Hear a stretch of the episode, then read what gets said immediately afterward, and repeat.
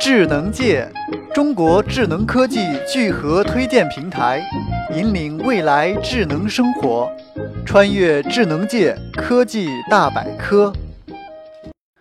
Hello，各位听众朋友们，大家好，这里是由智能界出品的智界百科，我是主播小黄哥哥。不知道大家有没有注意到啊？谷歌的无人车出事故了，这种喜大普奔的事情，咱们国内的媒体可是争先恐后的报道，唯恐错过这个黑大谷歌的好机会。当然，作为社会主义的好青年，对万恶的资本主义出现这样的事情，我也是要批评一下的。这种负面新闻为什么不花钱解决一下呢？资本主义社会真是穷，这点小事情都解决不了。在我们大天朝，无人车出事故是绝对不可能的。那是因为我们到目前为止还没有无人汽车上路。好了，不聊了，我们来看看具体是什么情况吧。近日，加州公路管理处披露了一则材料，显示谷歌雷克萨斯无人车撞了一辆公交车，而且该起事故是谷歌无人车首次自己担责。具体情况是，谷歌无人驾驶汽车向左变道时蹭撞了后方的公交车，当时前者的速度是每小时两英里。后者的速度是每小时十五英里。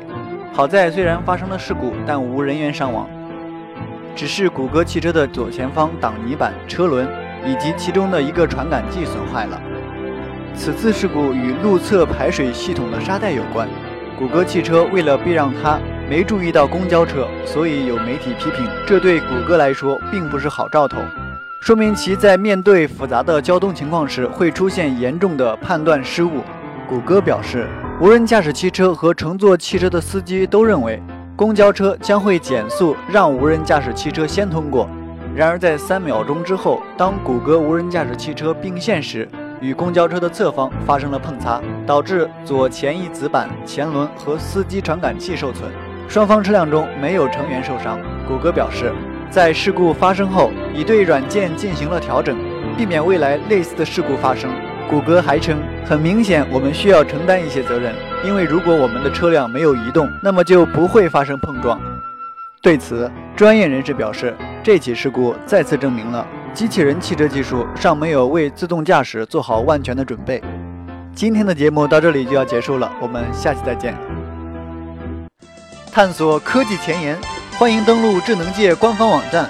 三 w 点 zngchina 点 com 或关注智能界微信公众账号与新浪微博。